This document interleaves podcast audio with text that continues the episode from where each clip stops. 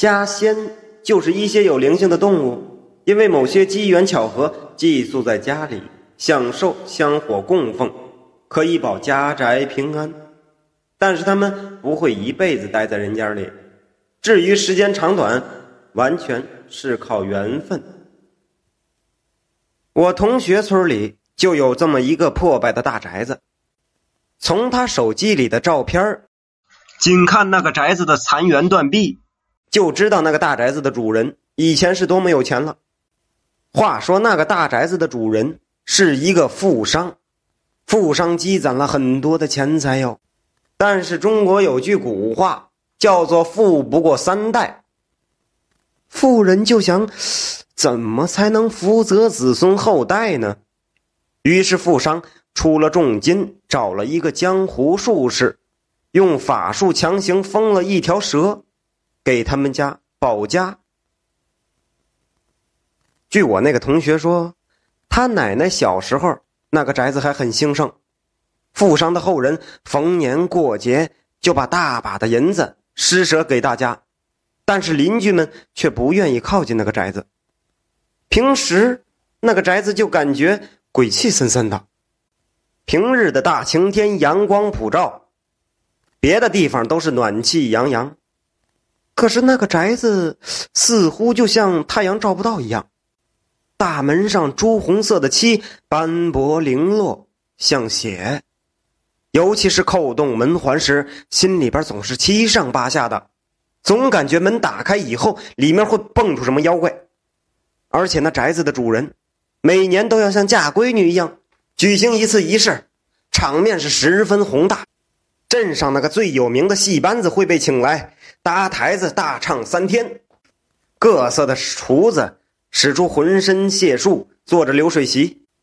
只要村民来了，甭管认识不认识，不管是张三李四赵五王六，你就来敞开肚皮吃，吃完拍拍屁股就走，也没人管。全家搭个棚子在那住下也行，要的就是那个气派。那么喜庆的日子，这个宅子却从来不披红挂绿。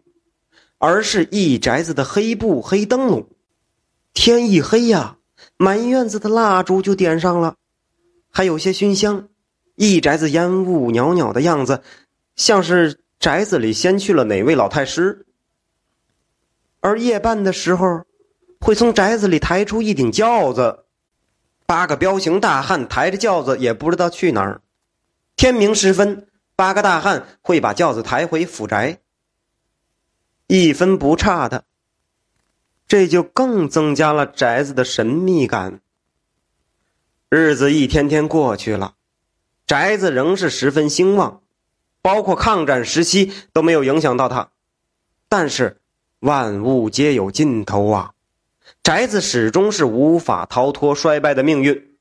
抗战稳定以后，就迎来了新中国，然后那个年代就来临了。那个时候的口号就是打倒一切牛鬼蛇神。宅子的兴旺呢，就很容易引起红卫兵的注意。他们认为能住这么大房子的人一定是地主阶级，一定要打倒。于是他们直接冲到宅子前面喊话，叫老地主出来受审。宅子的主人没开门，几个红卫兵就怒了。这无声的沉默可就是反抗，不能允许。红卫兵的领头兵一个口号。几个红卫兵立刻拿来镐、铁锹，就开始砸门。半个小时过去了，大门呐，丝毫没有动静几个红卫兵就转向开始砸墙，啤酒咔嚓、七冷空洞的一顿砸，砸的是满头大汗。可是这墙上是连个土块都没掉下来，这难不成是水泥抹的？那年头也没水泥。几个红卫兵慌了，扔掉手里的工具就跑回了队伍。红卫兵冷头的觉得这宅子不简单，但是里面的主人誓死抵抗。这还是自己自从当红卫兵以来呀没有遇见过的。于是他下令爬上墙头，翻墙而过，再次冲锋。这次很顺利，没有遇到什么阻力。几分钟以后，大家就在宅子里集合了。宅子的主人看见出现了不速之客，就立马走了过来。几个红卫兵马上上前去说：“你这是对领导的不尊敬。”接着就反绑了他。屋里边的其他人见了，吓得也不敢出来。红卫兵领头的一声令下，这伙子人呼一下，就像潮水似的涌进了屋中。哎呦，这可遭了殃了！很多名字画、名古董，砸的砸，撕的撕，机灵咣当的金条银元也都被搜了出来，搜遍了整个宅子。掘地呀，没有三尺也有两尺半。这个时候，有几个红卫兵跑来报告，说在宅子后面发现了一个贴着封条的院子，怀疑里面也有这个资本主义物品。宅子主人一听。就说里边什么都没有，是个空屋子。可是他越是这样说，大伙儿就是越是要搜。一伙人很快就到了院前一个红卫兵上前撕掉了封条，一脚就把大门踢开了。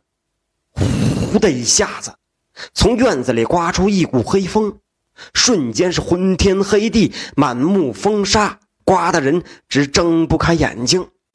可是这股黑风来得快，去的也快，一下子。就没有了，几个人就当是打了个盹儿，继续在这院子里前行。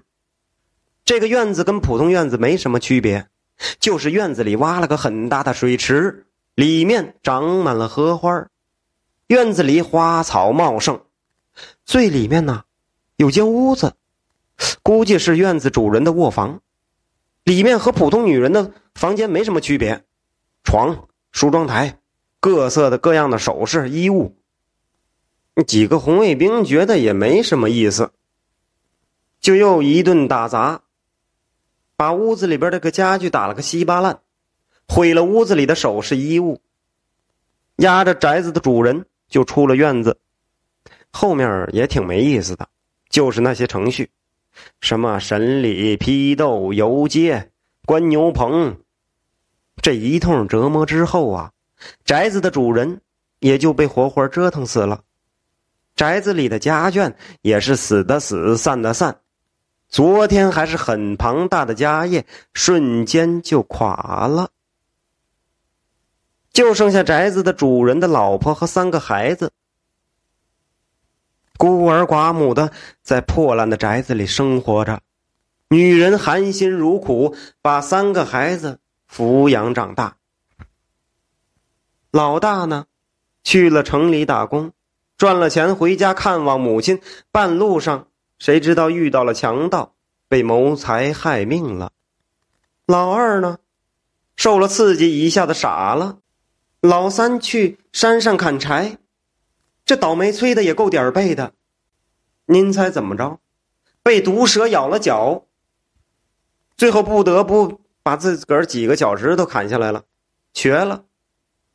老三也没离开村子，就在村子里边继续生活，娶媳妇儿生娃，但是好像命运跟他开玩笑一样，家里是做什么赔什么，种的庄稼呢，长得好像也没那么好，只够糊口。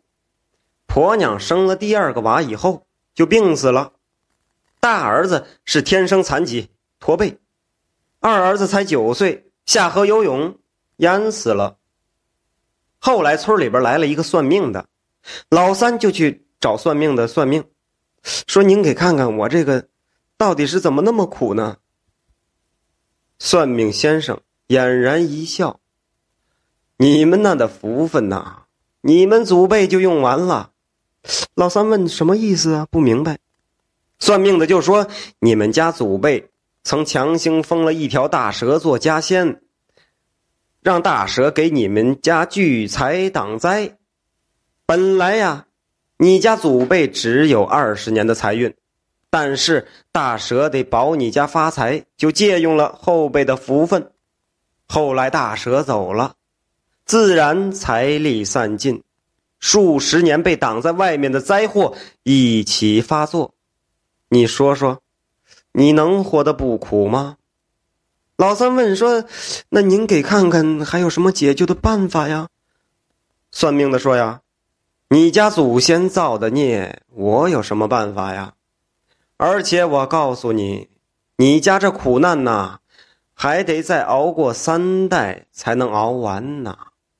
说完，算命先生走了。果然让算命先生说对了，这家人命真是苦的可以哟。子孙三代没有一个升官发财的不说，想有个健康长命的孩子都难。现在呀，我同学的村里边还能看见他们家一个傻子和一个独眼龙一起放羊呢。至于那个每年一次的抬轿出行的仪式，我觉得是为了感谢大蛇，累了一年也犒劳犒劳一下。也带大蛇出门去转转，毕竟老宅家里边待着也不舒服。我想那个轿子估计也是被下了什么法术，大蛇只要进了轿子就没有任何法力了，自然呢也就跑不了了。